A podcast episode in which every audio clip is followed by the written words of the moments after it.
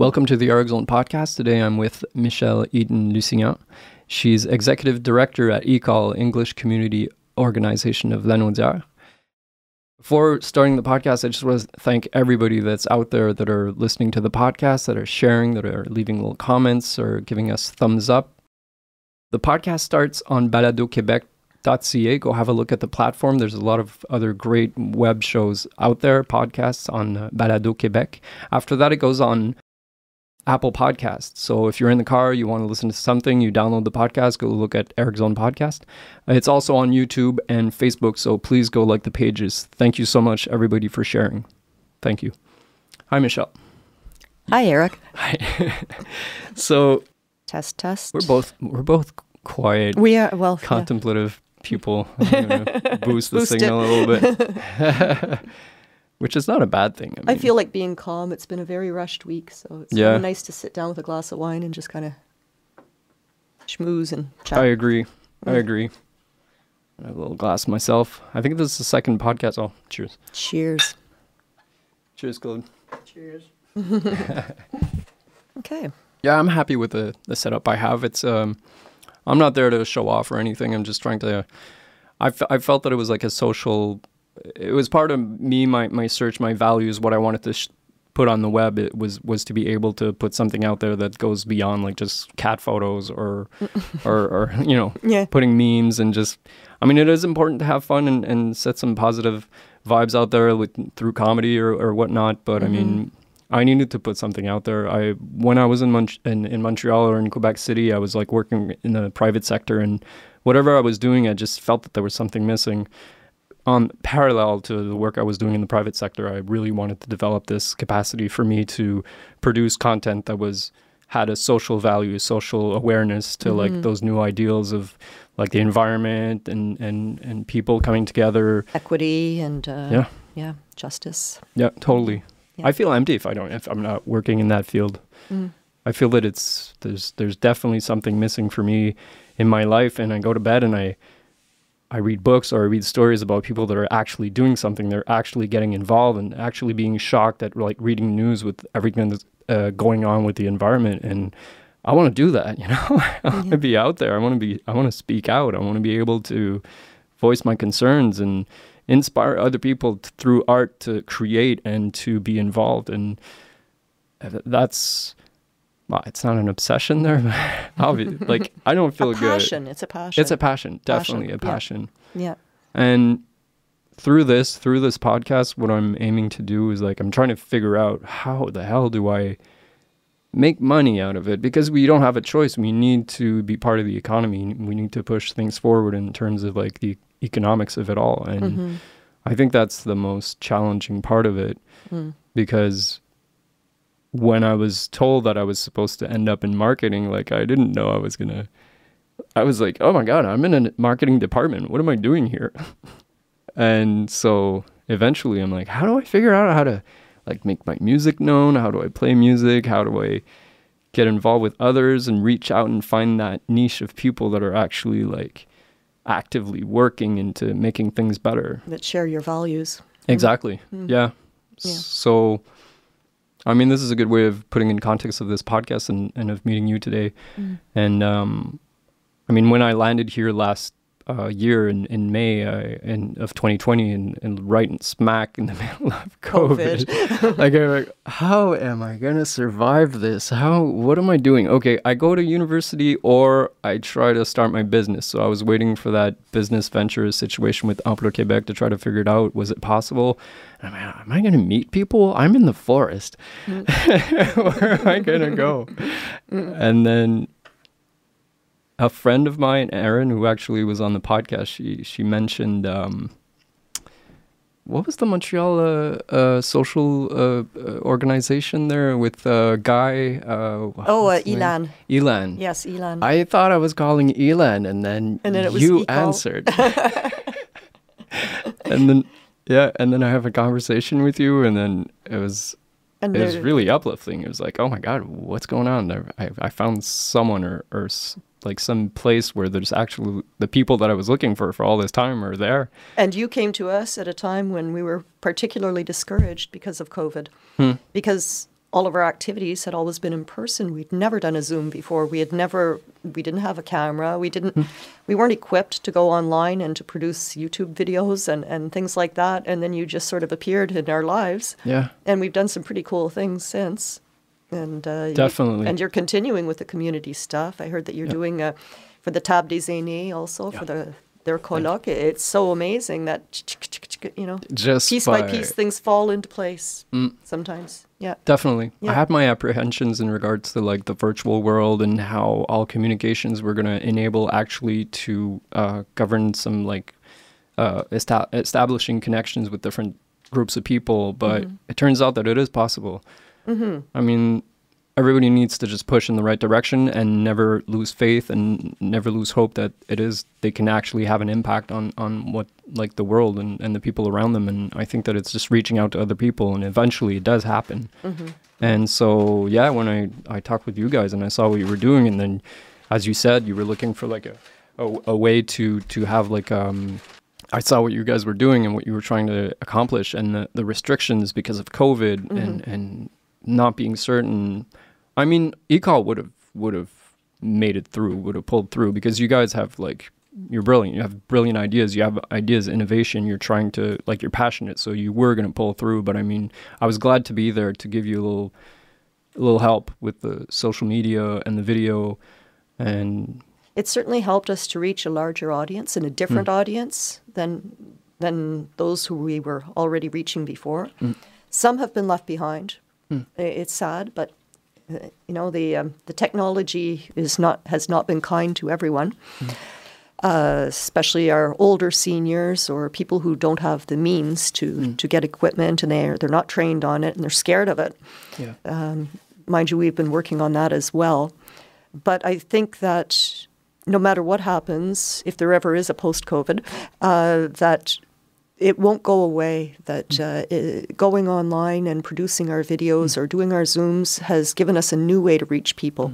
So as much as we really, and we are back with with people in person, uh, which is great, and people are turning out, and they've missed us so much. They've missed each other.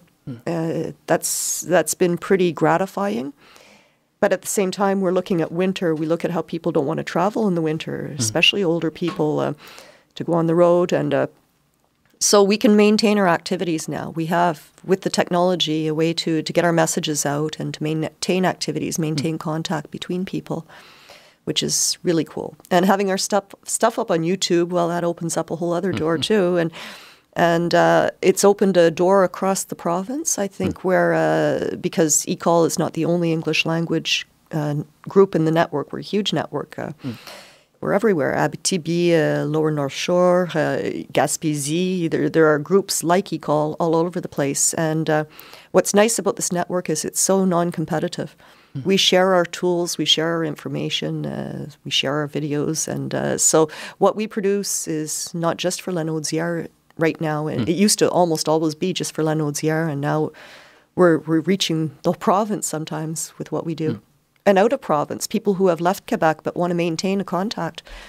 Uh, with our film on the manoir, um, the, the destruction of the manoir, that was very much the case. People who used to live in Mascouche and moved away to Ontario, Alberta, whatever, were they must have been shocked. They must have been shocked that at we were shocked. Yeah, yeah, yeah. We were shocked. So I can only imagine for them if you've been away and haven't been at all aware of the local politics. And uh, yeah, Yeah, because I remember dropping by at ECOL and then I came in and like I didn't, we were supposed to meet and then I, I noticed you guys were talking and didn't like eavesdrop or anything, but I heard that you were talking about that what was going on and I think that was right before or maybe after and and the the how the impact on on like I, I saw that you were really troubled by what happened uh, in Mascouche with the the manoir so um it's uh it's great work on the part of Mathieu who's who was in charge I guess. He's the yeah, he's a community development officer, and we had initially started writing. A, well, he had initially started writing a, a documentary uh, about the manoir, but as the manoir still standing today, we were in a pre-production meeting back last November, and as we were getting up to leave, I went and checked my my news feed, and and that's where we learned that they had already demolished it without any anyone knowing that it was coming. It was Oh my just out of the blue, and there went our film, right? Because our film relied a lot on it being there. yeah, exactly. Like our the main star of the film was gone. And so I, I was pretty pleased with how he turned that about and uh, was able to tell the story from the Manoir's perspective and, uh, and ra- raise awareness about um, the necessity. Well, we feel it's a necessity to, ha- to pay a little more attention to our built heritage. Um, And uh, this one touched us particularly because it was part of the built heritage of both English and French communities um, in Mascouche. So it was a way also to bridge the uh, bridge the two communities and uh, and moving forward. Uh, I spoke to you that we are hoping to move into um, Grace Church in Mascouche to set up office and activity space there. We're in negotiations for that now, and part of the intention behind that is to help protect that building. If we can help save that, you know. Uh, because that's part of the history of the Manoir too. The Manoir's gone, but this is one of the babies that came out of it. Which which uh, church is that, the name again? Sorry. It's the uh, it's the Anglican parish of Mascouche, but Oh. the church's name is Grace Church. Grace Church. Oh, yeah. is that the the white one? Yes, the Oh, white yeah, one. That's a beautiful building. Who in his right mind would want to not respect, like, destroy it? Like, well, the problem is, is that like churches across the province and probably across Yeah. Canada, the numbers are going down. We asked them today, you know, how many people are supporting this church? Well, like seven regular members. Maybe on a really good service, a memorial service or something, they're reaching 20 parishioners. But that's not enough to maintain a church. And so the debts are increasing. And uh, our hope with that is if we are able to rent it, if all goes through with the diocese and, uh, and the, the pari- parish itself, uh, would be to allow the church to continue using the church for its given purpose, which is to hold s- services and ceremonies and uh, and whatever other church activities they, they would like to hold for their particular community, but also to, to bring it alive again, yeah, to bring life around that, because a church a center of community. is It's a, a center been, of community. yeah. Exactly. Some people go and they don't even believe, but they, they go to get that, that community. Yeah. And uh, Perhaps in the past, like the the purpose of that building, or, or the message, or the the the passion, not the passion, wrong word, passion of the Christ. yes, the passion of the the Christ. the intentions of the people who were behind the church was like a, a, a good positive message that but it got kind of hijacked before, well, anyways we don't need to go back into like his, the history of quebec and the révolution tranquille and the, the way that it was Exactly, yeah. and church was the catholic church was kind of set aside to bring about the ministère du québec uh, for education and all that but Mm-hmm. the, yeah, but yeah, so communities have have uh, had it uh, tough with like the lack of like that spiritual guidance to a certain degree, and and then the family values are like a little bit broken because of like divorce and and whatnot. So today, like, yeah, that that is a, a worthy. Uh, a a good way of, of, of coming to the not the rescue of communities, but I mean uh, that's a great idea. I think that it's them. symbolic almost that you would take that church. I think it as is. A, Uh, yeah, yeah. yeah, it is. Uh, Because we had the choice of another space as well, which is still available. Um, but and it took a lot of reflection to decide between the two. But we felt this was more at the heart of the English-speaking community of Mascouche, Mascouche which has diminished greatly in, in the past decades. But uh, to, to preserve a little bit of that history. yeah. And uh, of course, ECOL is not by any means a religious organization. We are totally non denominational, although we partner with churches and we'll partner with synagogues, we'll partner with mosques, we'll, whomever. Uh, we'll partner with any community or community organization that has, uh, that has a, a project or initiative where we share similar values around it, where we have similar intentions. Uh, so this is clear that with the church, although uh, we are not an Anglican uh, organization by any means, that um, we when we talk, we discover that we share common values of respect and support and value for the past, value for the elders who went before us, and uh, hope for the future and Yeah. fellowship. Why it's good to bring back some light on that building for like historical reasons and, and the heritage and Mm-hmm. it needs to be like in, inspiring the people because they're going to go in front of this building and it's like beautiful it has like a like it has like a- Ambiance. uh, yeah, yeah, yeah yeah, yeah. when you walk around and you see a McDonald's a Subway and all these Mm. corporate things everywhere and it's like a, a it feels good to just look at a building for its its craft and and the cultural value of it itself. Precisely. Yeah, yeah. yeah. yeah. the history. You just feel the history in it. But are we? do- Would you like to focus on Rawdon or like is Mascouche? That's that's always like it's part of Lanaudière basically, so it's Well, part of the mandate. It's part of the mandate. We are um, uh, we have a regional mandate, so all of Lanaudière, which is a huge chunk of land, but not that many anglophones compared to the huge chunk of land. So the concentration of anglophones, according to the last census, there's Rawdon, which is where we started out because we had a great base, we had a great community that was willing to work towards uh, building it up. Then Mascouche, and now we're moving into Repentigny. I am curious to see uh, the census that was just completed, and we don't have the results yet. I have a feeling that uh, a lot of the numbers are going to have changed. Uh, we're aware that more and more people are are uh, leaving the city right now, or the cities. If you're talking about Laval, Montreal, even uh, Terrebonne and Repentigny, they're moving closer to the, north now. Oh yeah.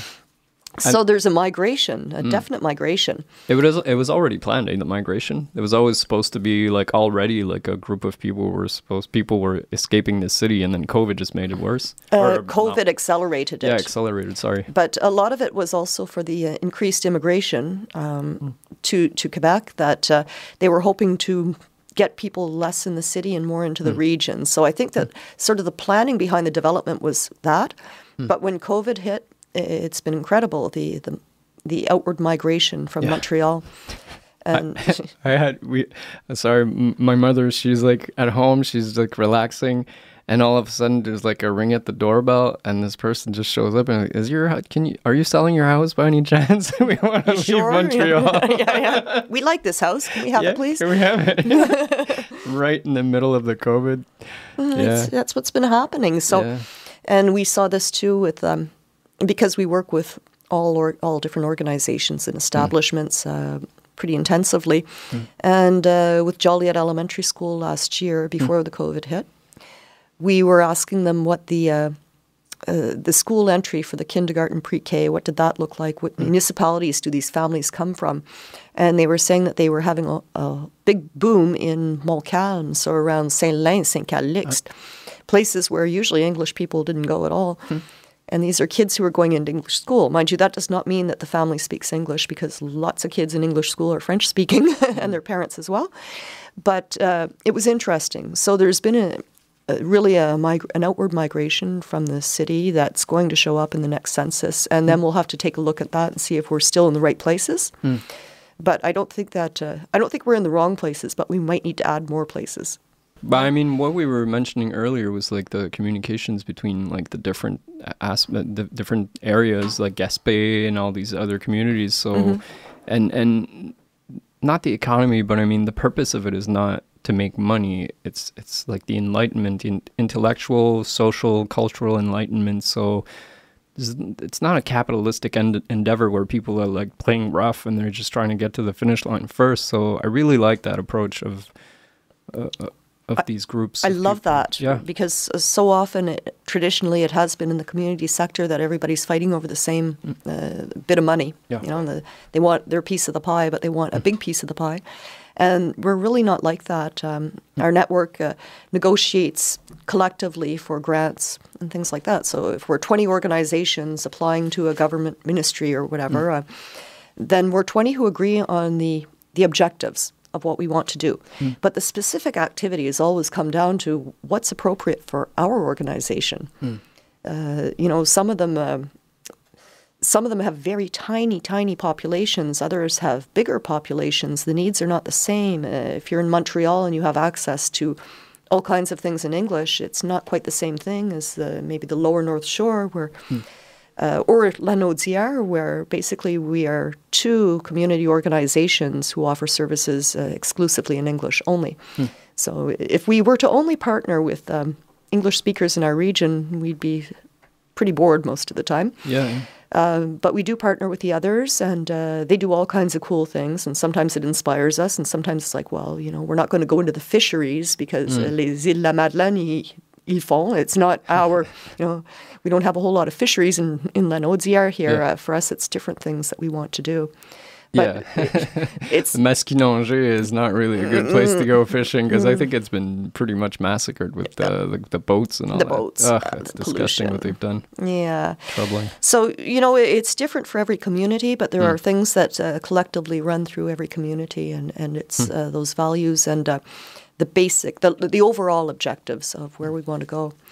We must say also that. Um, because yes, we work with them, but we work even more intensively with the um, the French-speaking community in Lanaudière, because our job is not to come in and replace, or uh, to, not to replace, but to to duplicate things that are already being done. It, if there's an organization, a francophone organization, and they have the capacity to do things in English, then we can step in. We can help them with translations, or you know, there's all kinds of things we can do for them. Um, uh, even if they don't have any, any capacity at all, but it's their mandate to work, say, in mental health, and we have somebody in the community who has needs that they could fulfill.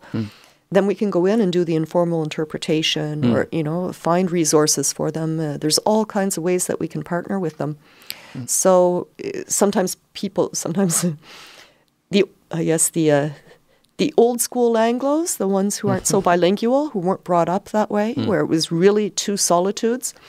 Um, uh, if they call and our message is in French and in English, they might get upset. Well, you're supposed to be the English community organization, and we have to explain to them, yes, but lots of times it's the French-speaking social worker who calls us, or uh, a community organization uh, for. You know, uh, drug and alcohol ab- abuse prevention, and and they they want our help, but they need to know that we can welcome them in French, even if they can't welcome us in English. And really, at the beginning, when I started seven years ago, I did not expect to be as well received. Uh, but we have been pretty consistently well received uh, across the region by all kinds of different organizations. And uh, they want to make that effort. They want to Yeah. work with us. I don't. Let's not. We, we don't necessarily have to make it like a language thing, and I might cut this out. But I mean, because the way that I perceive it is like it's a scientific endeavor. Where right now it seems like an issue about language was it's because like pr- pretty much around the globe, humans are not at that point where they're going to be intellectually involved, evolved enough to be able to contend with those patriotic emotions that that block like the proper evolution of human intellect. Like I mean, we're at that point right now basically and and everybody needs to make an effort to be open-minded and, and inviting to everybody and not feel like paranoid that you're going to get hijacked or You know, enough things divide us now. Yeah. Um, um, COVID has been a big divider for a lot of people, uh, no matter what one's views are on it. Uh, I know families and friends, uh, relationships that have been torn asunder in the last year and a half Yeah. because of different approaches to COVID, different values surrounding it, different beliefs. And uh, that's torn us apart so much. Yeah. And now we're going to, excuse the expression, and perhaps you might want to cut this, but stir the shit pot again, you know, wi- with revisiting Bill 101, Bill 96, and all these things. And, and is that where we should be right now? I- hmm. Is that where we want to put our focus? Fortunately, with ECOL, I don't have to because we're not a highly politicized organization. Hmm. There are other organizations who, who do lobbying, and uh, so we need to learn about it. We need to tell our members what's contained in the bill if they ask us, or hmm. you know, if we want to do an information session. But we're not particularly taking position on it because we don't need anything else that divides us. Yeah, well, helping people out is not a politi- political position. And mm. that's what I find strange about the COVID because you're denying the vaccine, but you're taking a political stance, or basically you're refusing to be considerate. For me, that's what I see right now. Like, I do understand the, the, the COVID denier approach, like the corporate takeover of, of, of the medical field and, and just making a, a lot of money on people. And that I understand. And I do keep an eye out for that. And I, and I am open to the point of view of people that are like worried about the vaccine. But yeah, at the end of the day, it's like basic human decency, I think. But anyways, we're maybe we're we're veering off track here. I think Perhaps digressing a bit, community organizations are considered essential services right now. Hmm. So generally, we're not required to request uh, the the passport for most activities. For some, we are, but um, it's important to re- recall that uh, community organizations are to be as inclusive as possible and to help, especially the most marginalized in society. Hmm. And if the non vaccinated are the most marginalized hmm. right now, we won't be turning them away unless we're doing yoga or, yeah. or you know, uh, like a close serving a meal like, yeah. or you know something that's um, that we can't do.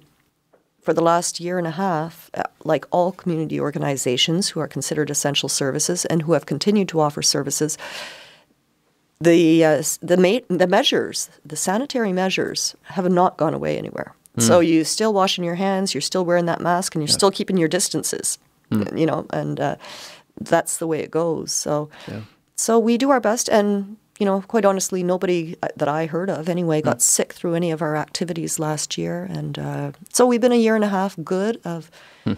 trying to protect people. We've been really doing a lot for the um, the vaccination pass, well, the whole year, the vaccination appointments, the testing appointments, informing people of, you know, where's the rapid testing unit, the mobile testing unit today, because mm. it's not advertised in English. So we would get out there and put that out and helping people get to their appointments, mm. making appointments for them if they're not comfortable or they don't have computers or. And now it's the passports that uh, uh, my assistant has been for the last week printing and laminating, printing and laminating, printing and laminating. oh my goodness. But there is a concern that I well, is it a concern? It's something that that yeah, it's a concern. I think in a way. Um, obviously, people trust us mm. immensely because they come in with their ID, with their personal information. They give us everything we'd need to create mm. a false identity. Yeah, yeah. like big time. Uh, and they give it all to us, and I don't think that they're quite aware. And I, I tell them, like, you realize with the information you're giving me hmm. that I could do bad things with it. Yeah. So I want you to be, it's consent, it's informed consent, yeah. you know, that, um, and oh no, I trust you. And hmm. uh, well, you, you may trust me, but be careful who you trust because. Hmm. We, yeah, well, this is, I mean, it's a, presti- as pre- prestigious is that a too big of a word? I mean, with all the work that you've accomplished, we are recognized. We yeah. are recognized and respected in the community because mm. of the work we've done. We are well known, and uh, yeah, yeah. And I don't think we've ever done anything to um, to take away that trust mm. in the least bit. In fact, we've just built on it. Yeah. But I do see how e- how vulnerable some are, and how mm. easy it would be to take advantage of that. So. It takes a lot of work to gain the trust of, of certain people and and it takes a lot yeah it takes a lot of work so mm-hmm. after all these uh, it, it, must feel good though to to it's kind of like a high where you're you see the impact that you have on these people's lives and it's it's it enriches your your resolve to, to do more and yeah yeah um, some of our work was pretty intimate in the first the first and second wave I guess of COVID too where we couldn't get together as groups mm. so we put a lot of focus on the the most vulnerable populations yeah. particularly the seniors some of them still have not left their house since the beginning of COVID oh, yeah. Yeah, some that of them can be dangerous. Some of them were physically. sick before. Some yeah. of them were oh. sick before. They were convalescing. COVID hit, oh, so they've been goodness. home for a full two years, Oy. not left their driveway. I mean, like some have. The only social contacts that they've had have been uh, home care workers, nurses. Mm. That's about it. And uh, now we have to work on deconditioning them and, and making them feel safe to come out again because yeah. it's taken a real toll. Yes, on the mental health, big time, mm. but on the physical health Yeah. they're not moving, they're not going out, they're not, uh, yeah. Yeah, the fear of going outside was so in, immense. Like and some people feel, didn't get out of it uh, over yeah. that. You build you build this like defense mechanism where you're just Everything going into threatening. This, yeah. Where's the By already if you're convalescing, you're coming back from surgery or whatever, and your immune system is down, and then you have this crazy virus running around, and it's like doubly with the information changing uh, at oh, least yeah, weekly, yeah. if not daily, and uh, yeah, yeah. So um, it's been a scary time for a lot yeah. of people, and. Uh, must have been tough for you, like as the administrator or the, the, the director. Uh, what, what is your title? I am executive director. Executive director. As executive director, it must like you got to balance the emotion, the, the, connection to these people, and, and, and at the same time, you got to take care of the administrative aspect of it, and and, and the balance. staff, the other yeah, staff, the staff, yeah, because all staff had their own life situations. You know, yeah. some have uh, older parents hmm. that they couldn't see or they were worried about. Some have children, and so there was hmm. schools being shut down. And how do you balance that, work and school and whatever? For all of us working from home, overnight, pretty much, that Yeah. all of a sudden everybody goes home for you know a couple of weeks Yeah, and you to think flatten it's the curve. over. Yeah, yeah. And then all of a sudden it's not over and it's not hmm. over. And so people's jobs, like my, if my job is to, to facilitate uh, seniors' activities at the church hall every week, and I can't do that. What what is my purpose? And and the fear of being laid off because we Yeah. can't fulfill our job requirements. Uh, and working from inadequate ho- offices at home, you know, like at your kitchen table, and what does that, what toll does that take on your physical health as well? Yeah. So it, it, there was a lot on our plate. There always is a lot on our plate. Yeah, but but it was was new like- stuff. yeah, It was a whole new recipe on our plate there. And yeah, Did you see it as um, a défi? Did you see it as a I saw it as survival. survival?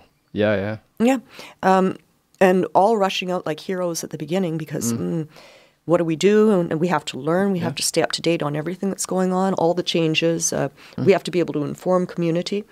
Uh, quickly, we ran into people who were not able to go out to the grocery, uh, you know, those kinds of things, the pharmacy. Uh, how can we help them? How can we help the other organizations that all of a sudden have an uptick in, in needs? They've lost their 70 plus volunteers, 70 years old and Oh, up. yeah, that's you had like a group of people that was like your street team kind of Well, situation, and us a bit, but other organizations even more. The ones who are doing uh, like food security things, Oh, uh, yeah, uh, the frozen meals and this Mm. kind of thing, blood donation clinics, Yeah. things like that. Their volunteers are They generally old. go. And they couldn't go. so we were able to jump in like superheroes and Yeah. uh, dispatch the staff to the different organizations and uh, to, to organize all the, these food runs and that, Mm. which was fine for the first few weeks. And then the calls of distress started coming in where people's mental health was already crashing. yeah, seriously. And uh, since my phone is, well, used to be, just recently isn't anymore, but used to be the main line for the office, I would get them all. Oh, Yeah. And then have to hook them up with resources. And some of the resources just don't exist. Hmm. Suicide prevention resources in Lanaudière in English don't hmm. exist. Hmm. Um, you want to send a, you know, a, there's a woman who's experienced conjugal violence, and she's she, it's made it's been made worse by COVID, and you want to place her somewhere, but they can't take her. Where do you place her? It's out of the region. It's out of her community. It's Yeah. way out of her comfort zone, away from her friends, and so there was a lot of distress to deal with, and uh, I guess the the thing for I'll I'll speak for myself because every single staff member reacted differently mm. and at different times according mm. to their different circumstances. Mm. For me, it became such an adrenaline, and working from home is not something that I enjoy because I like to make that separation Yeah, yeah, between home and work. Uh, it just became all consuming. My work was always there. There was always another email to check or a phone message or a Yeah. text. And I was the first one back in the office. As soon as they allowed us back, it's like, Yeah. no, man, uh, I need to be back. Uh, I need yeah, to make balance some things sense. out. Yeah, yeah, seriously. Yeah. So, Yeah. do you see it like as a challenge, where because you seem like a strong person, you you see it as a challenge, and with all that going on, like emotionally, you gotta like, like, how do you j- have two feet in like the emotion and the the administrative part of it? Like, it must be so like, It, yeah, it's a head spinner. Yeah, it's a head spinner, and uh, you know, and, and it doesn't begin and end necessarily with home and work because I mm. have family who's far away as well, Yeah. and uh, and they had problems also, mm. and and so it, at some point you have to car- compartmentalize a bit mm. and Yeah. numb down, yeah, numb down, hmm. and then I think the uh, the discomfort resurges later under different hmm. circumstances. yeah. so when s- the when the adrenaline adrenaline drops. goes, yeah, And, yeah. And I see this in, in my team, you know, like it- people are, we're all in different places at different times. And it's like, uh, who needs to take care of whom right now? But fortunately, we do do that. And that, that I think is our strength, Yeah. uh, it being adaptable. Having gone through rapid growth already for the organization in seven years, I went from being all alone in a tiny little office to all of a sudden, uh, well, I just hired uh, uh, the ninth employee this week. So, and all kinds of activities just broadened to all of a sudden we've got two other satellite offices. So it, it's been all the time very dynamic, very much in growth. yeah. But So- is it like, uh, I mean, in the corporate sector or the private sector? I mean, if you're not growing, you're not uh, going in the right direction. But for a, for a community organization, is that the same case? Is like if you're not growing, is it necessarily bad or No, it's not. No, I yeah. think uh, because there there's a first period of you know you're integrating, you're starting everything up, and you're you're feeling your way. You know, is this work? Does that work? Whatever.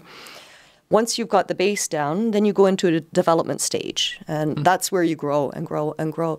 But if you continue that way, mm. you might grow too fast and it can crumble easily. So you've got to look at a consolidation stage where it's like, mm. okay, we're doing a good job. We're basically covering all of our objectives here.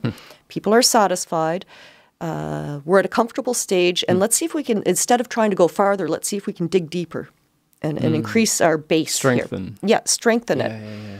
And once you're able to do that, yes, you can continue to develop but You do it in a, a less rapid method, and it, it becomes a, a more of a, a level of maturity.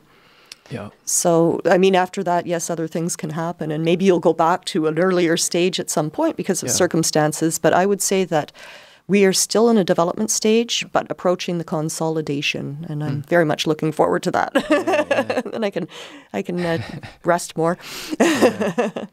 Well, yeah, it's it's it's a challenge, and uh, I mean through because you were mentioning the other groups of people, like the different uh, community organizations of different regions, and when you compare notes with them, and you learn from them, it's similar to the private sector, but I think it's like you said, it's more like.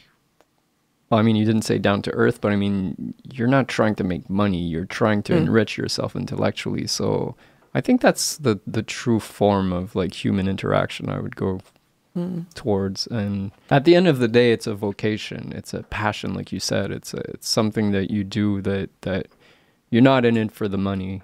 No, none But- of us are in for the money. and but you're not in it to get in in like in danger for your health. But in the past year that's pretty much what happened because when the people are not there to like all these these groups the street team as i said Mhm. are, are not there anymore because they can't go outside and you're putting yourself on the front lines Mm. that could be dangerous Yeah. who thought that would have been the case you know No, it's the collateral damage. It's the collateral damage of COVID.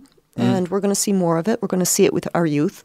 yeah Uh, they had a very rough year last year. The, Mm. the kids in school and uh, th- their teachers oh yeah had an even probably an even rougher time than, than Mm. the kids themselves. So kids tend to be more adaptable, I guess, uh, Mm. than adults. But what the parents had to go through, those who were sent home to work, but your kid is also zooming from home all day, and maybe Mm. your partner's zooming from home all day. Maybe you've got two or three kids.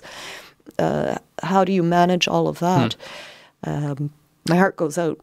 Uh, how do and is that why I mean I'm, I'm um Lano, uh, could you tell tell us about the Lenoir Youth is that like was that something already in place before COVID and and it just jump started it or can you tell us a little bit about that? Um, no, the uh, the youth program is because really in our mission we're there um, uh, for uh, for English speaking citizens of all ages in Lanaudière.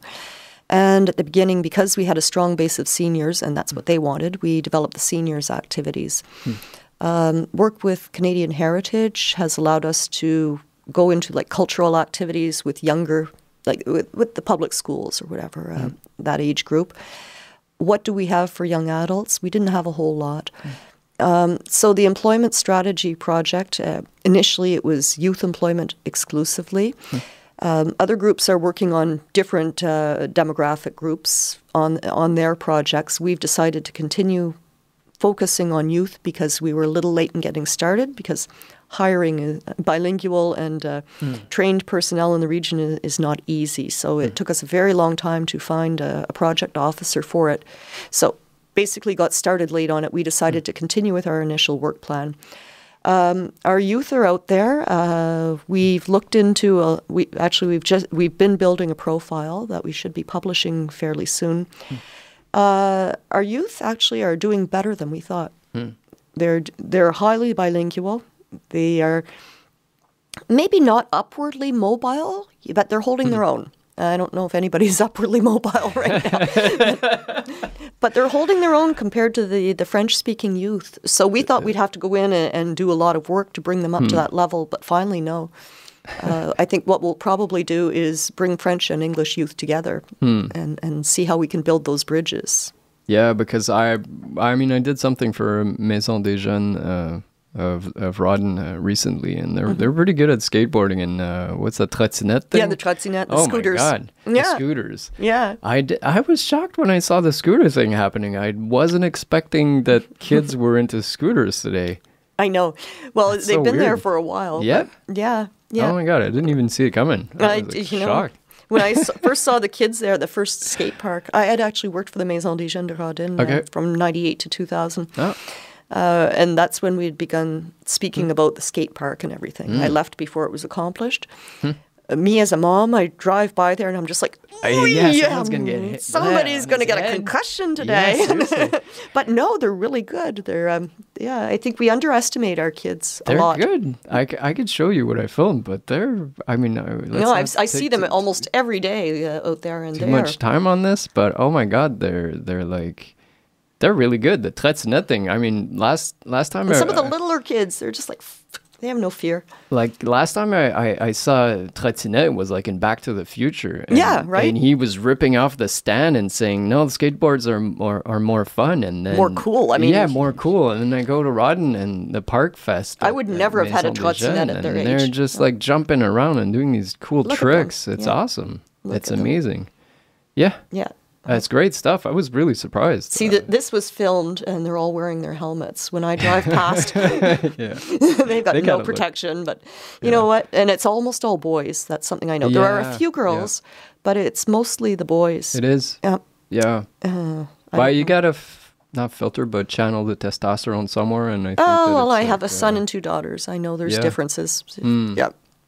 For sure. yeah, but I saw. I think at one point there was a mother with two kids. They were coming at the the skate park, and and she was like sheepishly walking them, holding their hands amidst these uh, teen boys uh, causing a ruckus there.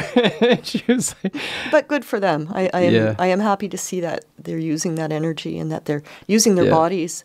yeah, yeah, Um, I talked to uh, I've talked to different employers in the region because there is a divide between there's so many unemployed young people hmm. and yet there are so many jobs that that you know they, they can't find staff. Hmm. And one of them told me that in the more manual jobs like the hardware hmm. stores and that that the young boy the young men I guess or boys or young men that they hire don't have the physical stamina to do the Oh, jobs really? anymore. And Whereas 10 years ago, that wasn't an issue at all. And so they, some employers have had to become creative. They hire, they hire their young people like get them back into shape. no, but they they, they hire them to work Thursday, Friday. So Yeah. then they get Saturday and Sunday off to recover, and then go back in Monday, Tuesday, maybe Wednesday off. Uh, They have to tr- they have to give them training Yeah. because because kids have become couch potatoes. yeah, yeah. Oh, yeah. To that point. Oh, my but to see them all scoot these ones scooting around there, Yeah. uh, it's uh, that's a good sign. Yeah, it is a good sign. I Kids was- should be moving. Yeah, definitely. Yeah. I didn't know it was at that point. to, well, that's what I was told. Listen, it, it just started scraping the surface of.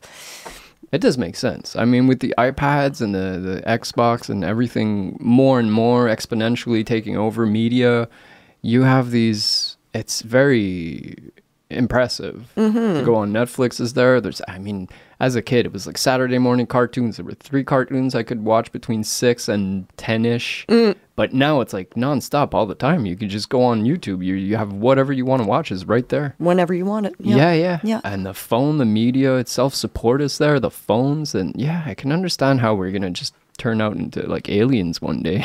like, Well, when I was a kid, I, I hung out with boys, and we were really into Dungeons and Dragons. oh, cool. Yeah. But uh, you know, sometimes we'd be sitting around the kitchen table um, Hmm. at my house usually because my mom made the best desserts. But you know, Friday, Saturday night, or whatever. But a lot of times we'd be out running the woods or you know in fields and what and reenacting and Hmm. and this is in our teens that you know it, it, it was very interactive. Now you can sit and play Hmm. with your friends, but they're not in the same yeah. even in the same town as you Hmm. uh, necessarily. So, I mean, there, It's a double-edged sword. I do not demonize Yeah. technology. No, exactly. Like you all. use it in a certain way, it's Yeah. beneficial. But if you're just sitting down at home and just like If you're just- destroying your health and just not doing anything, that's bad. Mm. Yeah.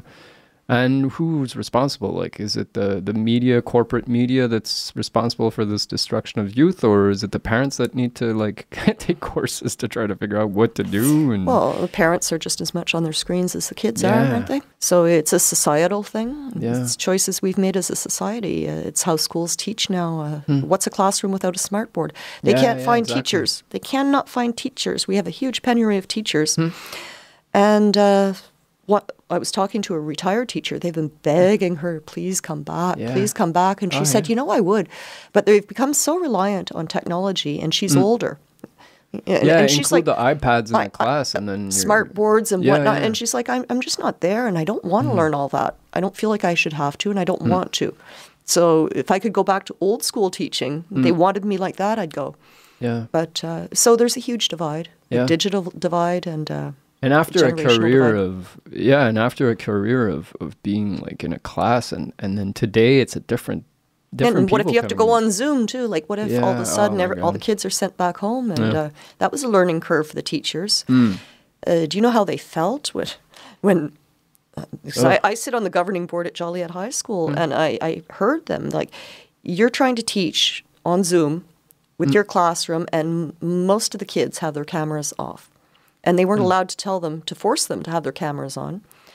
And in some cases, there may be very good reasons why those cameras are off. First of all, they may not have a webcam. They're not even there. They're just They might not be there, or they may not. Their parents may not permit it. We don't Ah. want the school seeing into our homes. The Hmm. most vulnerable families, uh, you know, or your mom's working in the same room where you're trying to study. Uh, the bed's not made, whatever reason.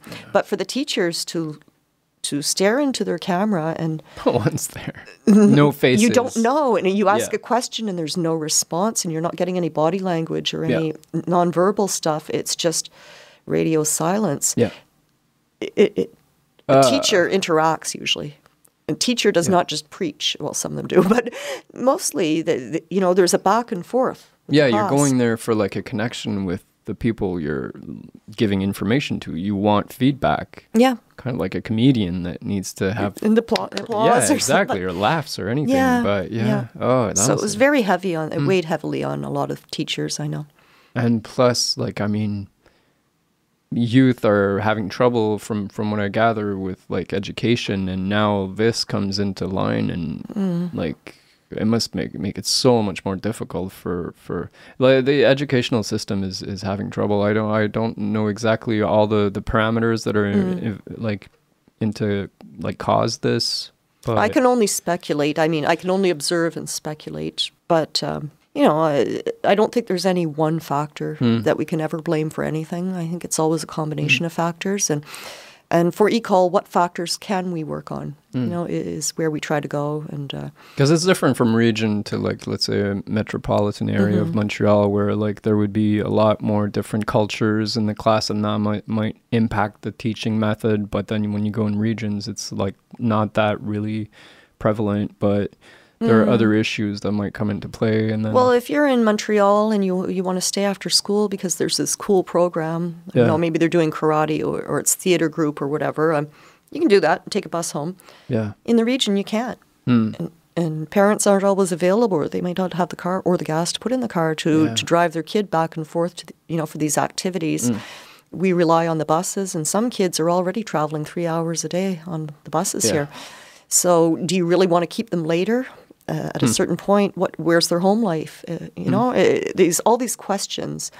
So, anyway, that th- those are the questions we ask, and then we try to come up with, you know, little solutions to them. Uh, can we bring activities into the school lunchtime? Uh, Hmm. You know, during a class, maybe it's a phys ed class, but we bring in I don't know a martial arts guy and Yeah. you know something.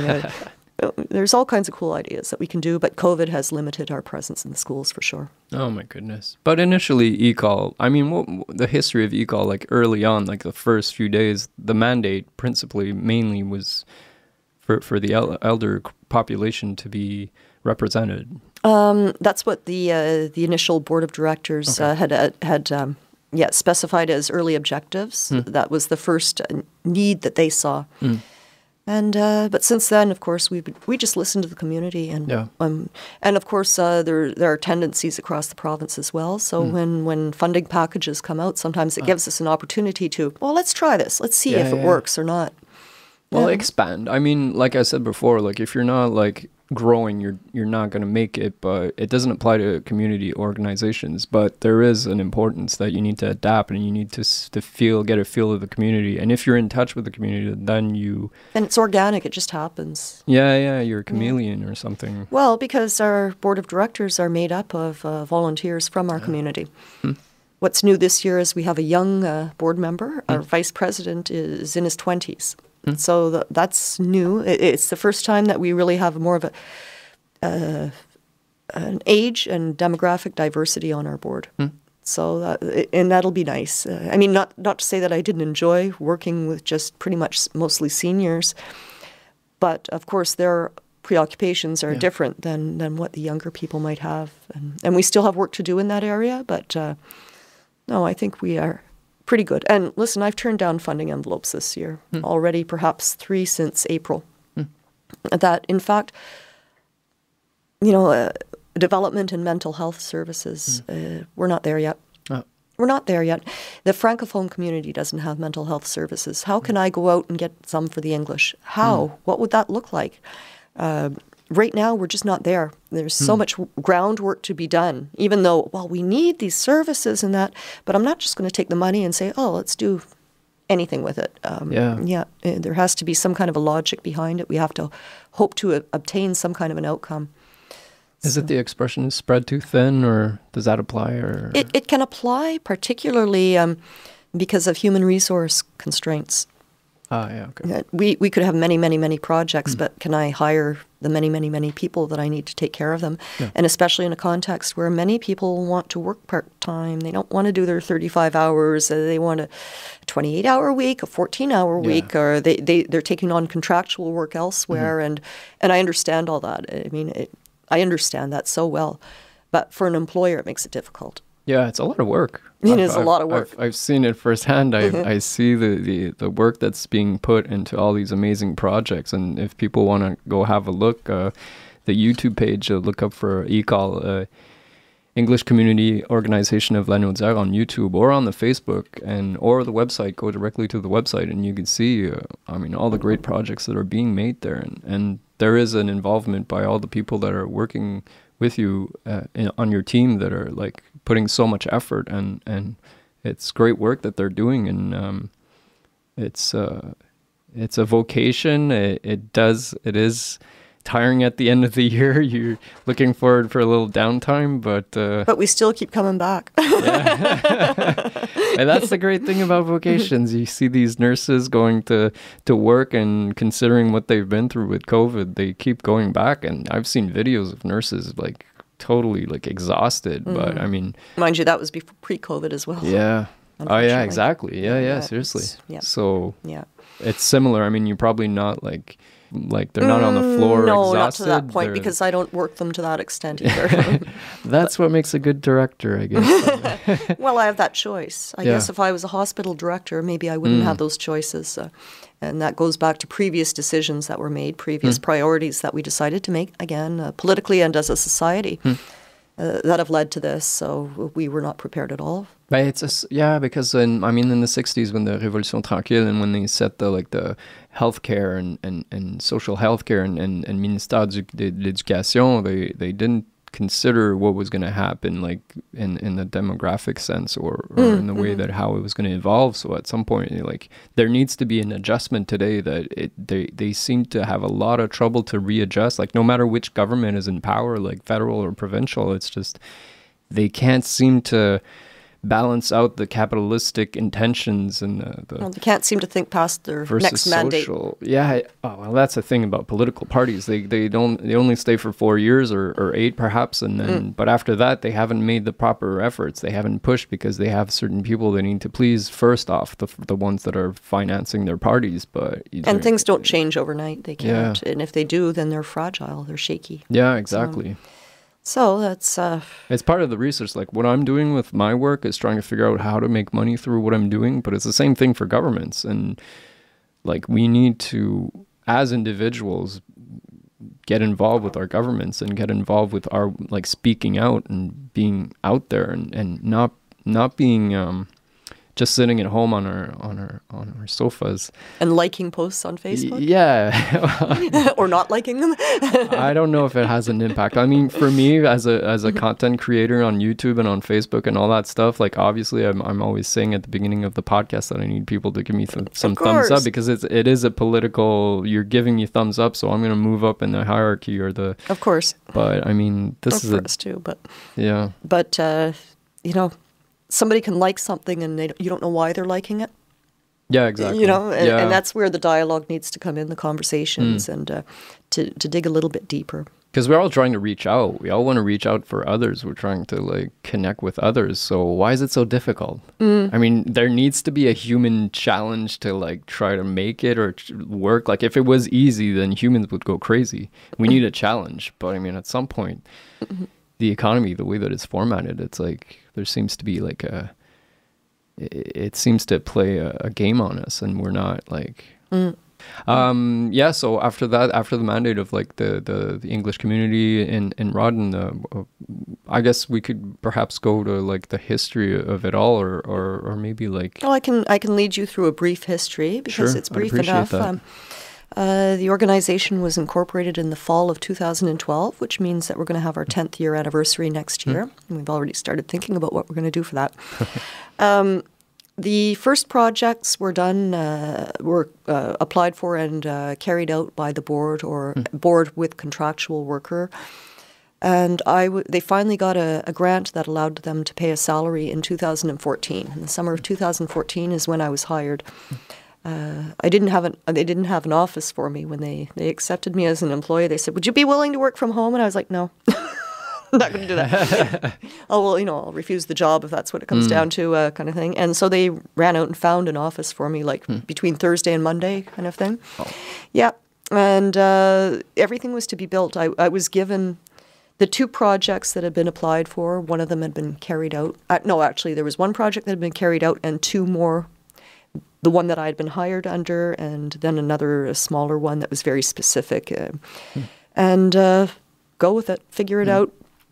Um, I guess what was easier for me is that I have a quite a long history with the community uh, hmm. sector in La uh, with, well, I had spoken about the Maison des Jeunes de mm-hmm. I also worked for a number of years for the Maison de Parents de la Matawinie West mm. and uh, have volunteered elsewhere aussi, Solidarité Sociale Rawdon. So I, I, know the actors in the community sector. I, have known them. I've sat on different roundtables with them, and it was easy for me to find my way back in there. Uh, you know, I knew the doors to knock on, and uh, and the doors that were already open, I didn't even have to knock. I just walk right in, and I think that's what I brought to ECOL because it would have been really hard for somebody without that background to go in and develop it. Mm. But since I was already known with the French community, then I already had some credibility that they were willing to accept. And they knew mm. me and they knew that I spoke French and uh, that I'm married to a, a, francophone, a Quebecois. So, yeah, th- so they were, you know, okay, mm. we have this organization now. Um, the funding helped a lot. Uh, a lot of the funding comes through uh, federal channels. And like I said, we have a network of organizations across the province. So through the network, we got a lot of support, which helped us get the funding. Mm. Then it was to staff people. And some of the sa- staff, it's been serendipity, just hmm. like like when you came along and, mm. uh, oh, I, I, I I need an Eric for right now. Well, my first Diane came along, and it was like, mm. oh, I don't even know you, but I guess you're what I needed, and mm. and so building it up like that to uh, like as of this week, nine employees uh, mm. uh, spread out over three satellite offices. Hmm. We've been in Mascouche since 2015. So 2014 mainly Rawdon, but already uh, beginning in 2015, we were developing some services, again for seniors in Mascouche. Mm but reaching out to the other organizations, sitting at round tables, figuring out what needs to be done, getting involved with the schools, yeah. uh, providing health, because our first mandate was definitely health and social services mm. and access to health and social services in English. But since then, um, new funding has allowed us to expand our mandate into other areas as well. So even though we're still very preoccupied by health and social services, uh, education, culture, heritage, um, employment mm. have all become uh, sub mandates that we're working on. So that uh, that's a sh- and and we just re- just rented a, a satellite office in Repentigny. So there we go. Okay. Yeah. Well, I'm impressed. It's it's great work because you started from scratch basically. Oh yeah. Yeah, that's impressive. Yeah, yeah, yeah. I had You- a computer You had a computer, but you had a plan and a desk. and a desk. You had a plan. You you knew where you were going. You knew what had to be done to to to bring this about and make it happen. Well, if, uh, that's maybe one of my. I have two superhero strengths. Um, I guess one of them is my fast typing skills, which saves me so much time, and uh, the other one is a, a very strategic mind, uh, the ability to see the big picture. Yeah. Of course, uh, with that comes the counter part of it, whereas I have a terrible attention to detail. I can only see the big picture, and I need people behind me to to sweep up and, Yeah. or to correct my my little dyslexic type things that I do. But um, but big picture, strategic thinking, uh, analysis, synthesis of information, and looking ahead. That's That's, essential for That's who I am. Yeah, yeah. That's who I am. They knew who they were going to get when when they hired you. I don't know if they had that much choice. I don't No? know how many CVs they got. Not too many. Okay. I'm throwing flowers. You can take them if you want. But it's great work. I mean, it's uh, it uh, uh, it, it feels like we're ending the podcast, but we're oh, we got an hour done. We can talk a little bit more. I just want to make sure that I got everything down because we can dive into your like your team or or like the different projects that the, that that have been done. Like even before I I, I got involved uh, from from a distance, but I mean.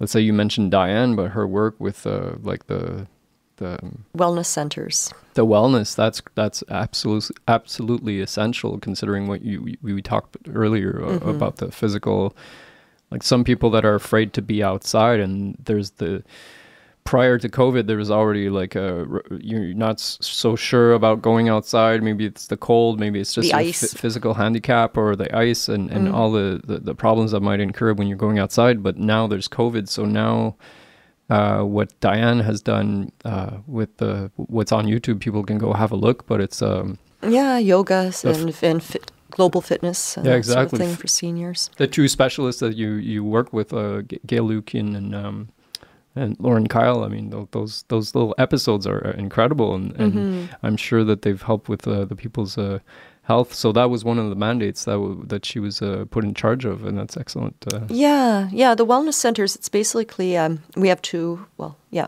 been running one in Rawdon, one in Mascouche. So it's a half day of activities in each place, and it, the activities can be extremely varied: health conferences, exercise sessions, cognitive games, uh, uh, sometimes just fun things, uh, or a cooking workshop. Um, anything that can yeah, the cooking. That's great. Yeah, people that just they any way that we can engage them and get them to come out and, and participate in things. Um, and so our seniors, uh, yes, Diane does a. Uh, she's she's the coordinator for the wellness centers, but we also have a seniors outreach worker, uh, Jocelyn, who does more of the individual stuff. And so she actually goes to people's homes and was able to do it to a certain extent during COVID. Usually it would be on the doorstep, in the doorway, or through a window or whatever, and connecting them with services. And uh, it, it's crazy the kinds of things that uh, that she may do in a week for people. That you know, some of them it's just as simple as uh, helping them make a doctor's appointment or to get on the list for to have a family doctor. Uh, vaccination impo- appointments or testing appointments, uh, setting up medical transport if they, they don't drive.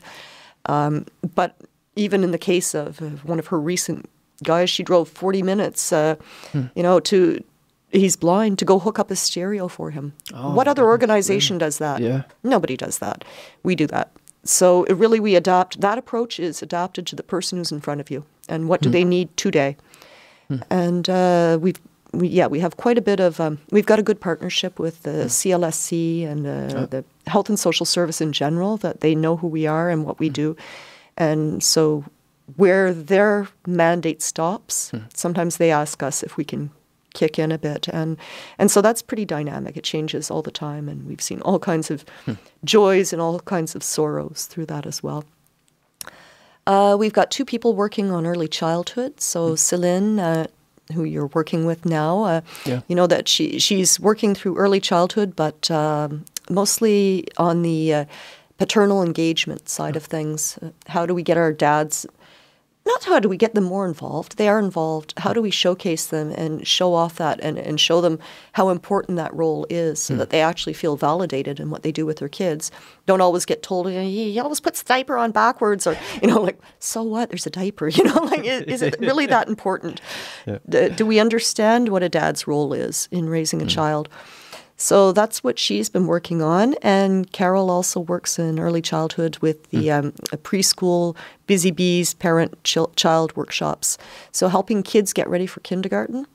Uh, or pre-K, whatever the case may be, and uh, and parents as well, uh, preparing the parents for that transition. So that's all about transitions. And she's done like the musical. Uh, Carole has done a lot of music and A lot of cultural stuff. Cultural, yeah, Yeah, exactly. yeah, That's she- interesting as well. She loves music. She lo- loves culture. So we gave her a little piece of that too to uh, to work on as well. Have a look at the YouTube again. I mean, I'm inviting people to go see the YouTube page from E- for ECOL because there's a lot of good, like, great little shows. Uh, Yeah, we sponsored a few shows uh, during the, the last months, and uh, they, they, they were pretty entertaining, I'd say. originally, at the the basic of it is like it's it's outreach. You're you're there to shake ha- shake hands and get close When to can. people when you can. Yeah, especially with the restrictions. But I Yeah. mean. It's not meant to be video. It's not meant to be on the social media. It Mm. is an important tool, but I mean, like it must have felt so good to, to be out there again. Yeah, absolutely. And you know, we missed it last year. Um, Carol also works with um, our well, the high school students who hmm. are transitioning because a lot of what she does is transitions, right? Uh, hmm. Transitioning into into kindergarten, into school, hmm. and then transitioning out of school at the end of things. So. The kids who are ready to leave high school and maybe go off to CEGEP, but if they want to study in English, it's in Montreal. Well, Montreal, it might as well be China for some of the kids. Maybe some of them have never even been to Montreal. So take a subway, uh, you know, to go on the metro, catch the buses, find yourself an apartment. Uh, Where can I get a job? Uh, Where can I buy used books? All the, these kinds of things that create a lot of anxiety, the unknown. And, and so uh, part of our job too is to help them prepare for that, actually physically bring them into Montreal, do an overnighter, stay at a youth uh, hostel and, and just do uh, scavenger hunts by metro and things like that and get them like okay now we feel confident enough and it helps the parents feel confident to let the kids go as Yeah. well so that's pretty important. Yeah, because all the kids, I mean, you're in Rawdon, you're, you're staying there until like you have to go study. So after that, like you have a decision to make because At as a 16. kid, you need to get out of Rawdon, you need to go study and if you want to study in english yeah, Yeah. you're going to go somewhere else so i mean eventually we also have the youth employment part of things and we'd like to also look into youth entrepreneurship that um, we did a little bit this summer with the uh, chamber of commerce in Rawdon and the carrefour jeunesse emploi that they do have a youth uh, entrepreneurship project.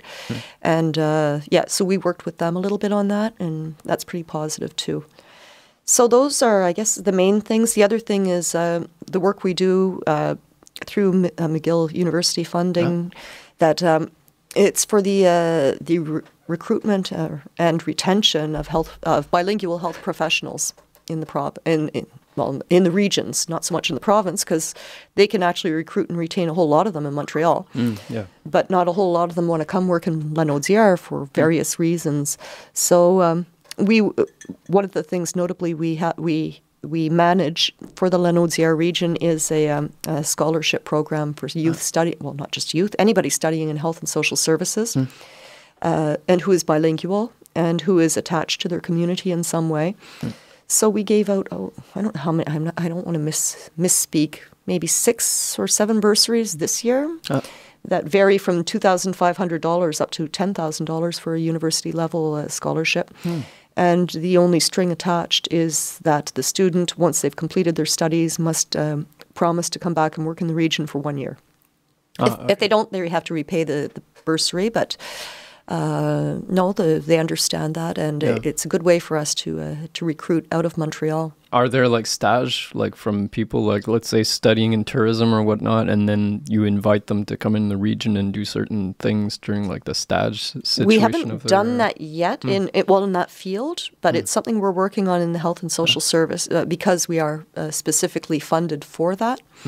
But new funding that we've received could allow us to do that as well. There is already Place aux Jeunes en région, which pretty pretty fine organization, I would say. It's to draw youth into the regions and young people who have just Yeah. graduated and, and show them around, uh, show them a good time in the region and try to Yeah. get them enthusiastic about coming and staying with us, you know. Hmm. So hopefully in the future we'll uh, be able to get, you know, to expand a little bit more into that as well and open up into other fields instead of just health and social services. But already, like I said, we've got quite a bit on our plate. So uh, yeah, I mean, yeah, it does go beyond your mandate. You're trying to work with what you have, and you have something to respect, like in what you're supposed to do. And then, but like, how do you do a little extra more just to? You, send it out to other groups that are around, uh, like other organizations that are pretty much rather adapted to those mandates, and then you just say, "Oh, by the way, there's this going on. Do you want to have a, a look at it?" And that's way you keep in contact with the other organizations to to build the region. Or a lot of that, a lot Yeah. of that. Uh, how can we get involved with what's already happening? Hmm. Is there something that we think should be happening that's not happening yet? And if so, with whom can we work? Um, but really, uh, I guess our we've been able to expand our man- mandate because of new funding from the Quebec government, which was pretty legendary. Uh, uh, when that came in, the, the Quebec government was not funding English language organizations. And now they are. So, through a program called the ERCC program, uh, what we chose to go along with was opening up our mandate to not to limit ourselves just to health and social services, but to also touch upon culture, heritage, um, and uh, what am I missing? Oh, and uh, employment. But that does not preclude working eventually on tourism or other things like that. So, um, yeah, Yeah. just trying to bring the English community, building bridges is what it's all about. That, that we're not two solitudes anymore. That's old fashioned. That's that should be gone now. S- Pardon me, solitude. Two solitudes Ah. was the, the, the, the expression that was used to describe the French and English communities in Quebec. And uh, no, we, we shouldn't be two solitudes anymore. It's uh, like Doesn't I said sense. before. Yeah, no, but yeah. Well, I mean, you're gonna have to try the other wine. I'll give you a little when you're Oh. done. I'm not forcing you to chug that down. what is that it's, one? It's it's um This one's nice too. Saint Gabriel de Brandon, the, Oh, the yeah, vignoble in Saint Gabriel de. Brandon. Oh, it's amazing. Oh, it's yeah? a little bit more woodsy than that one. Okay. Uh, f- uh, is that one uh, Quebec made? No, this one, I think it's Spanish. Ah, a Spanish one is good too. Yes, yeah, it's Span- Spanish. Ah. Yeah, I like it too. Because I saw Anvers, so I'm like, that's francophone. Yes. But uh, oh, they're trying to, to to get the Quebec people to have a little taste. It's uh, anyways the Saint Gabriel uh, uh, uh, uh, brand, Saint Gabriel de Brandon vignoble is incredible. The wine they do that is is is uh, organic and it, it's so tasty. It's more woodsy than that one. I'll, I'll Mm, yeah, want, I will taste some little of that. Yeah, Mm, yeah. yeah. God damn it, I went off topic. Let me see my notes if I have anything. I don't want to forget anything that we were supposed to talk about. But I mean, I mean, one of the fundamental questions is perhaps like the role of elders in like a community. Like, I've seen um, Stanley Vollant, who does work with the First Nations people, who goes, he does these crazy walks from like Labrador to like, like he does all Quebec, and he does in all the communities, different community communities of like First Nations, and his work is amazing. So, he exactly he puts that on the table like it's important to respect the elders. Mm-hmm. Because the like first nation youth have the issues like pertaining to their communities and mm-hmm. and like the lack of respect or the loss not necessarily the lack of respect but i mean The loss of contact or connectedness. yeah with the Yeah. roots and the mm. the and i that's what he promotes through his walks and I, his work is amazing Stanley Vollant. One day I might have him on the podcast. Have you ever seen what he does? He does No, Stanley haven't. Oh, he does great work. Mm. Um, It'd be Atikamekw, uh, les volants. No, no, they're, what are they? I'm um, not sure. Montagnais. Montagnais. Montagnais. yeah, Montagnais, les volants. Because I, I did a thing with uh, st- uh, yeah Innu Meshkenu. I, I Mm. Think it used to be Innu. yeah, Innu, Montagnais. Mm. Um, he does great work. Uh, I did a thing with um, Wapikoni Mobile a few years ago. Um, when when they were um, th- their office was like on the side of the highway of the 40 in, in Montreal. It was such a horrible place to go. go it, I mean, it was a beautiful place. The the the people working there are amazing. Um, but but going there on the bus was was terrible to in the, like right next to the highway. But then I had a mandate uh, uh, with them uh, to work on like a, a few web episodes with uh, Stanley Vollant and his uh, Dr. Vollant, who I think Mm. is the first uh, chirurgien uh, autochtone or Oh, First wonderful. Nations in, in Quebec, and his his work is amazing. If Mm. ever you were able to get in touch with him, and, and I don't know to what extent how you could, his work is inspiring. He's not going to speak English. pretty much guarantee. Oh yeah. Yeah.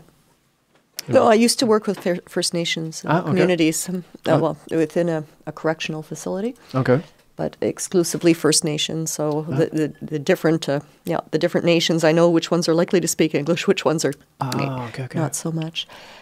The relationship between elders and youth is there one, other than for grandparents uh, in some families or whatever? I think Yeah. there's been, it's it's been sad, uh, and if uh, I'll speak specifically for the English-speaking community, after the adoption of Bill 101, uh, many English-speaking young people decided to leave the province and uh, left behind their parents. They moved off to get jobs, good-paying jobs, uh, you know, whether it be in Ontario, in Alberta, BC. They're scattered all around, and the population, uh, the English-speaking population, particularly in Matawinie, uh, has been aging much more rapidly than the French speaking population because we mm. don't have youth retention uh-huh. so much. And all the kids go off to study, but do they come back afterwards? Hmm. Not so much. Like mine all went off to study, and only one of them is kind of like sometimes back, you know? in between, in transition, he's hmm. back. But uh, so th- that was a big cutoff. And um, also our tendency to, to to stick older people in residences and hide them away and you know get get them in care. We get them in care. Uh, it used to be families who cared for them, but it's not that families don't care anymore. But uh, women are no longer at home full time. Like my mom cared for my grandma who lived with us, but she wouldn't be able to. She wouldn't have been able to if she'd had a full time job. Uh, you know. Uh, So there's been a great disconnect, I think.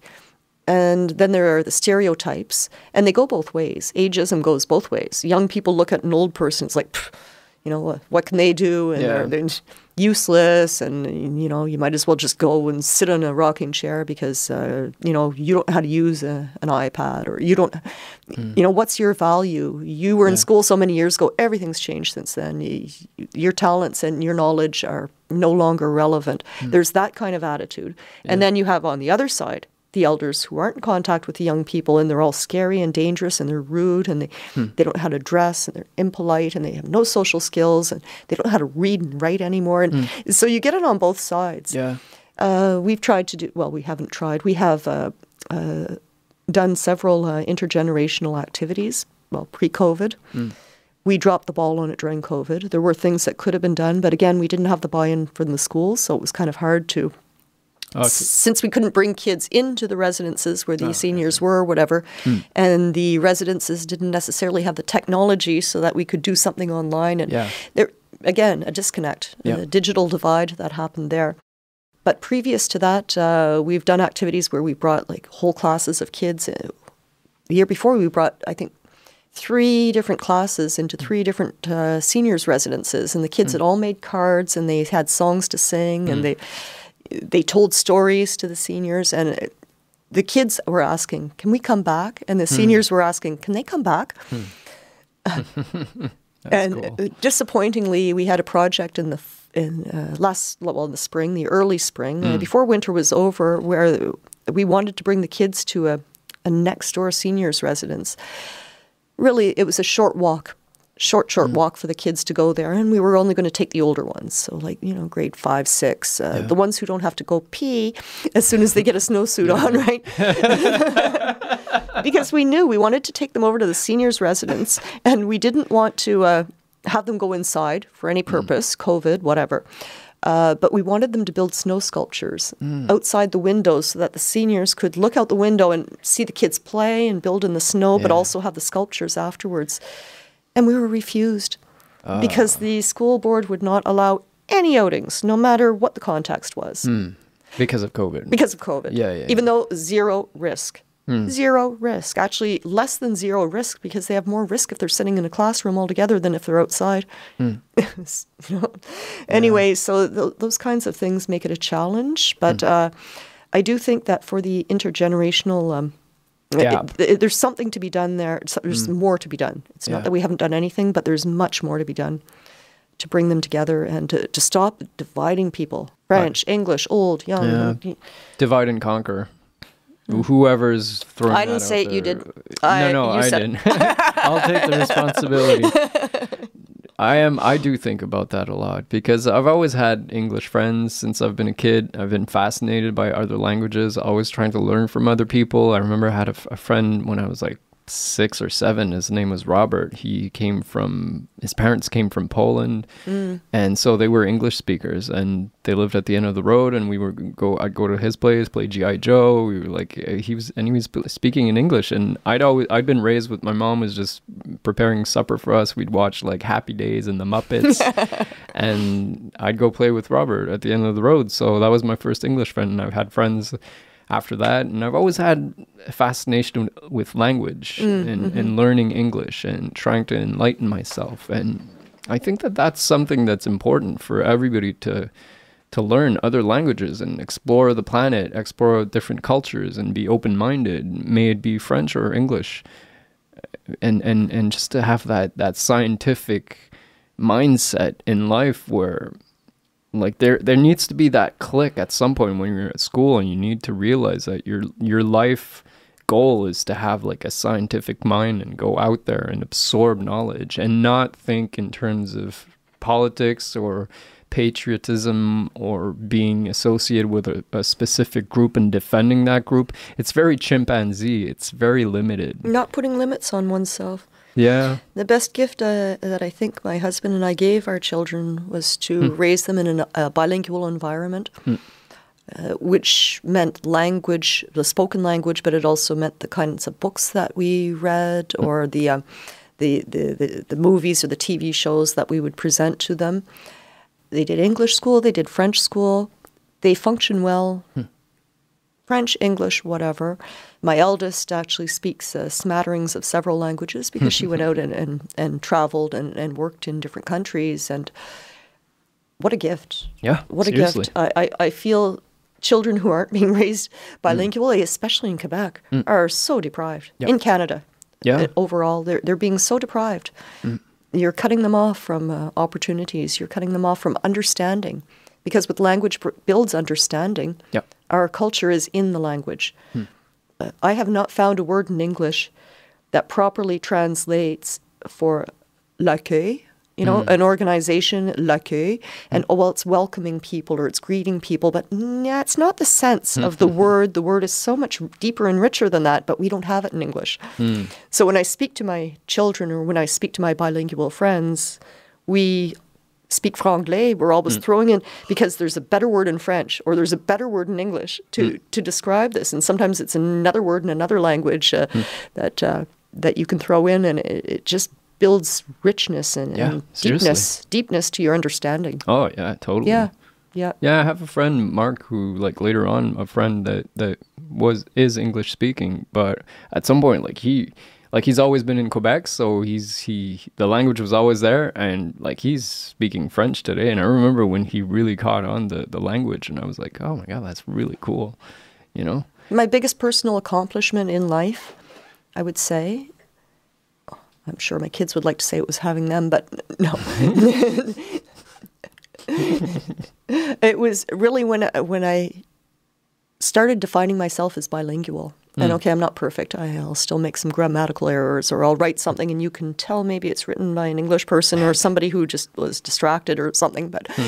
um, but being able to generally master the French language, hmm. like to the point where I'll I'll watch a movie I won't recognize if it's in French or English, or I will I'll dream in hmm. French or in English, and it, it just sort of you know floats in and out, Yeah. and uh, I love that. And probably at eh, at 53, it's time for me to learn another language, so I can add another layer to that understanding. Hmm. Mm. It's crazy because when you think about it and when you know history, and that's probably another reason to go back to books and to educate yourself. But when you look at history, it, like 400 years ago, you wouldn't have understood necessarily someone speaking either English or French. Like you would, No. or the culture, you'd be totally, where am I? What is this? you know, it's not English speaking.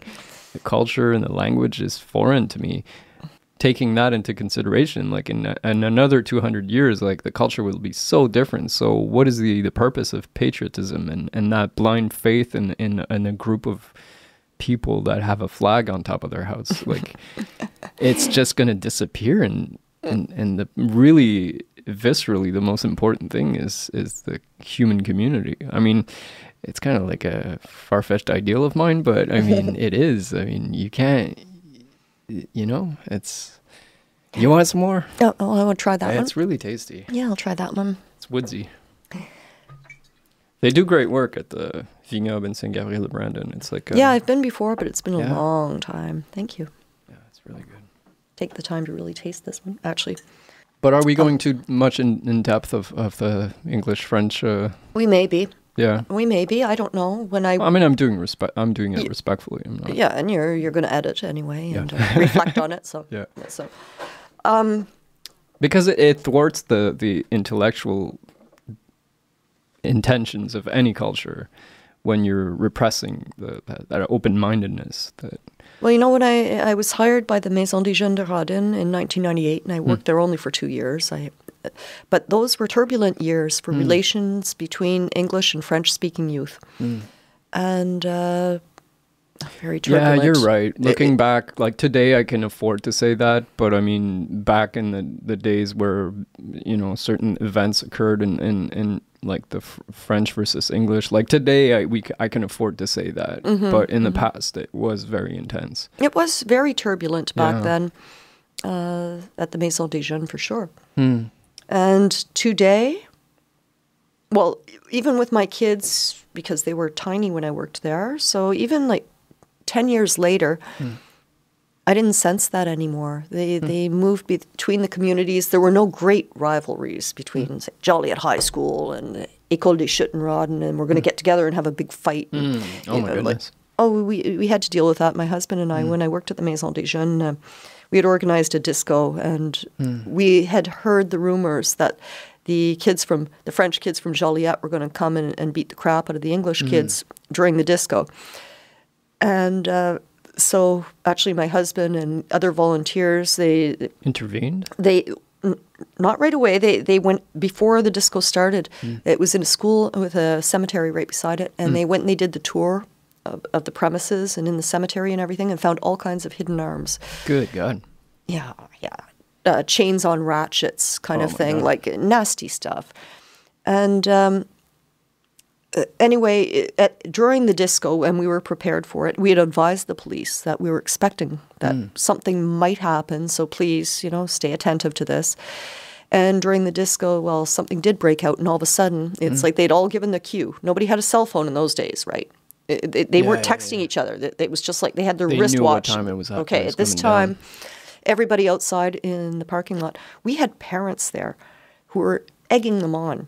Like Uh. I beat the crap out of his father when I was your age, and it's like, and and this is what we had to deal with while I'm Uh. calling the police. And again, no cell phones. You have to run and use the landline, Uh. rotary dial. Quarter. Where's my quarter? Jeez. yeah, it, it was pretty stressful. and, Oh, and yeah. Hmm. unfortunately, my husband is very good with uh, youth and, you know, had lots of experience, and our other volunteers and, and our uh, other staff too, that were able to pretty much calm things down Hmm. by the time the police got there. But the, the way it was not taken seriously by anybody, Hmm. anybody except us, was appalling. And we ended up holding a, a community forum. Uh, we got involved with our CLSC and we said that it's gotten out of hand, it's crazy. And people are scared. And see, older people, they see groups of young people strolling down the street and they're, oh my goodness, it's a gang, it's a street gang where they're going to beat us up and whatever. Hmm. So we held a bilingual community forum where we could come out and, and hmm. speak about all these issues. And actually, I, I must say it did a lot. Just that, just oh, that to acknowledge there's a problem, hmm. and a lot of us don't find it acceptable. And let's just talk. Yeah. Let's just share. What What do you think? What do you think of them? What do they think of you? Uh, And translating everything that was said back and forth. And uh, I think that was the beginning of an end, actually. Was that a really important? uh, What, it was a when very was important. that? moment. That would have been yeah for about, you. That must mm, have been like a 1999, I guess. Yeah. Yep. Around there. Yeah. wow. Yeah, and and then it, like I said, my children were pretty little back then. Uh, my eldest would have been six, seven years old, uh, and they didn't experience so much that a little bit. My eldest, I guess, starting school, but by the time she turned seven, eight, so in 93, 94, we weren't even feeling it anymore. Man, there was a lot of tension, 60s, lot of tension. 70s, and then so well, I guess was the this was in generations from '98 to the- 2000. Yes, so it is the older generation that went through the tensions, and Yeah. then were like spewing off onto their children. So I it's guess like PTSD kind of situation. pretty much. Yeah, eh? yeah, I would say so. And you know, for me, I'm I'm a newcomer to Quebec. I only moved here Hmm. in um, mm, 1985, so Hmm. that's not very long for. I can't say I'm de souche at all. Hmm. I'm not a historic Anglophone, not by Hmm. to use a Legault's uh, uh, you know, terminology. I'm I'm not, and so I didn't go through all of that. I, I wasn't here for the Quiet Revolution. I wasn't here for Bill 101. I wasn't here for any of that stuff. I showed up in the 80s, and then mm. again, I didn't speak French back then, so it took quite a while to integrate into the French speaking community. By the time I did, though, yeah, in the early 90s, I can say that I've seen huge change, and it's been for the better. Yeah, but you were here to integrate in the community. You weren't here to in- integrate in like the Anglophone community Oh, no, no, no, necessarily. no, no, you know, no. you were there to be with the people No, that no. were there. I lived in uh, Montreal in the Centre Sud, or you know, like uh, I, I wasn't in NDG, I wasn't in Westmount, I Hmm. wasn't. Uh, no, no, I came here because I, I wanted to learn about the, the language, the culture, Yeah. the people, so the you politics. do have, yeah, you have the scientific mind. Do you? Are you like an artist? Do you have like a I'm not an artist at no? all. no. But it's but you you're like you ha- you do have that scientific. uh, I like to analyze Yeah. and, and strategize and uh, and try to understand things at a deeper level than what we're going to say on the evening news at six o'clock. mm, yeah, being told what to believe and then Mm-hmm. going out there and Getting- executing. And I guess it, it, that's maybe another one of my superpowers is coming from outside Mm. and and then looking. I, sometimes it feels like I'm looking through glass globes. You know those Christmas glass globes that you turn upside down, and shake them, the snow falls, or whatever that.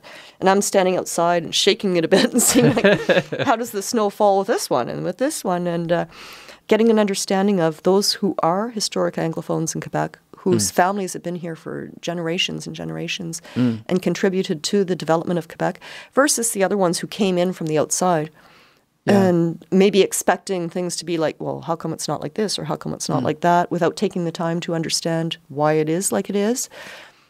But we're we're all moving forward together. I hope. Well, for me, I mean, I've always been, as I said, science, been interested in thinking about it. Like you said, taking time to observe and, and, and see what's going on and, and want to connect with people. And no matter the language, and but making a parallel with, like, let's say the elder, my grandfather was an uh, interesting person, like larger than life, went to war, freed Holland, was like mm. on the like mm-hmm. fighting the the the Nazis. And for me, that was fascinating. And my mom was always like showing photos of what he was doing, like war and all that. Mm. And like I I interviewed him like maybe 20 years ago, I think.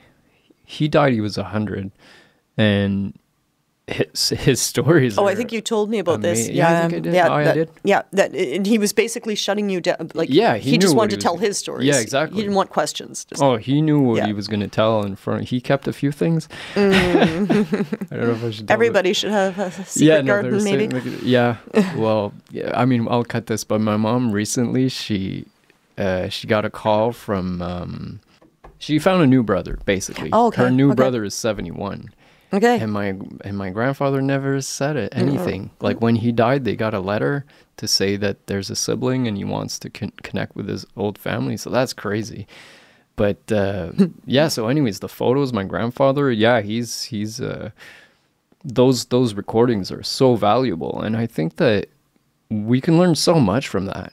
Oh, you should talk to my colleague Diane. Her father or grandfather too. Uh, Really? Yeah, but uh, she came across all kinds of letters, photos. Hmm. Oh, was wow. able to actually track his way through the through the occupation and where he was at such and such a time. And hmm. uh, of course, there was a lot of cens- censorship; they couldn't say. Hmm. But yeah, no, she's extremely fascinated by that. I'll ask her. Yeah, for sure. Oh, she was probably, oh, wow. and she's a good speaker. Yeah. Th- that is a, a, a, a gap that can breach can be breached if like youth would be interested in history and going to school and learning about the i mean personally school was tough for me for s- so many reasons like i had chronic shoulder pain so i was not really focused sitting at uh, like listening to the teacher but i was always fascinated by history so there needs to be like a education is supremely important Yeah. to bridge that gap. To Actually, yeah, we're looking into maybe, a, I don't know, doing something along the lines of history club, history buff club, and things like that. And maybe we can get young people interested too. Wouldn't Yeah. that be cool?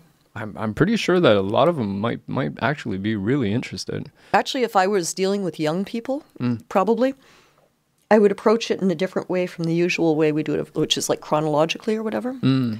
I would start from I would start from ten years ago, Mm. twenty years ago, thirty years ago, forty years ago, Mm-hmm. and and roll them backwards in time instead Mm. of rolling it forwards. I think Because you understand yourself so much better when you objective I mean, you can see where your parents were coming from, where your Yeah. Mm. grandparents were coming from, where your yeah, where society was coming from at each uh, stage of things. Yeah, because they feel entitled today because they're not aware of that. They're gonna say, "Oh, my grandparents, what can you give today?" But that's because they they feel entitled. They're not respectful. Well, it's because they- there's no rec- there's only now recognition of what was given beforehand. Yeah, yeah, yeah. Do you have to keep giving for 80, 90, 100 years? Do you have to? Like, haven't you given enough after 60, 78? you know, like, really? Yeah. You know, you, you've paid in. Now, can you just collect? Hmm. And yeah, yeah. Get out of the way because we're here now. I'm here now, and I Oh. want like I'm entitled to to my yeah. Yeah, well, I wasn't, uh, I wasn't respectful of my elders when I was young either, so. I didn't understand either.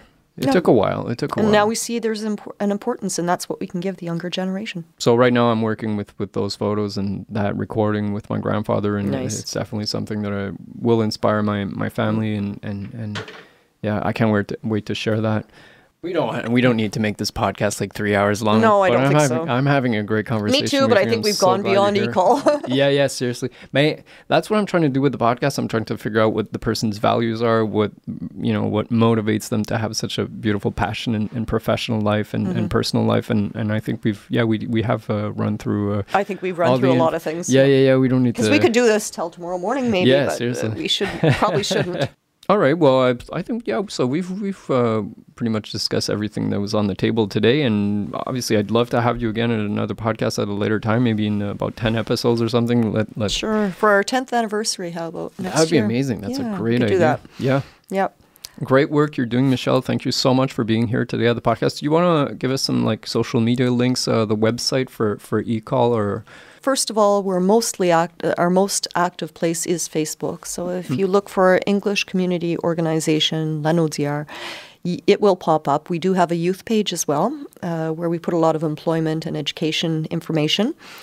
We have a website, so ECOL hyphen Lanaudière, which is L A N A U D I E R E point uh, dot org. yeah, got it. we are on YouTube as well, so you can again go look for English Community Organization Lanaudière, and uh, it'll pop up for you. And there's lots of great videos, uh, all kinds of different things. If it's yoga you're looking for, other exercise programs, cooking workshops, or uh, history and and uh, and heritage videos. We're uh, plus we've got uh, one or two youth things, uh, well, ch- children's things on there, and we're going to be building on this over the next year. So please come and like us. And uh, go and like Eric's own too, because Eric's got Eric. Eric covers a number of interesting topics and uh, is always pleasant to listen to. And his guests are uh, well, they're like me. They're they're not stupid. they're, they're passionate and beautiful Passionate. people, and I'm so happy you're here today. And um, thank you so much again, Michelle. Thank Really you so much, appreciate it. Eric. I do too. It was a, a great uh, cinq à sept. Exactly. All right. Thank you so much. Take care. Cheers, people. Cheers. Cheers to all of you.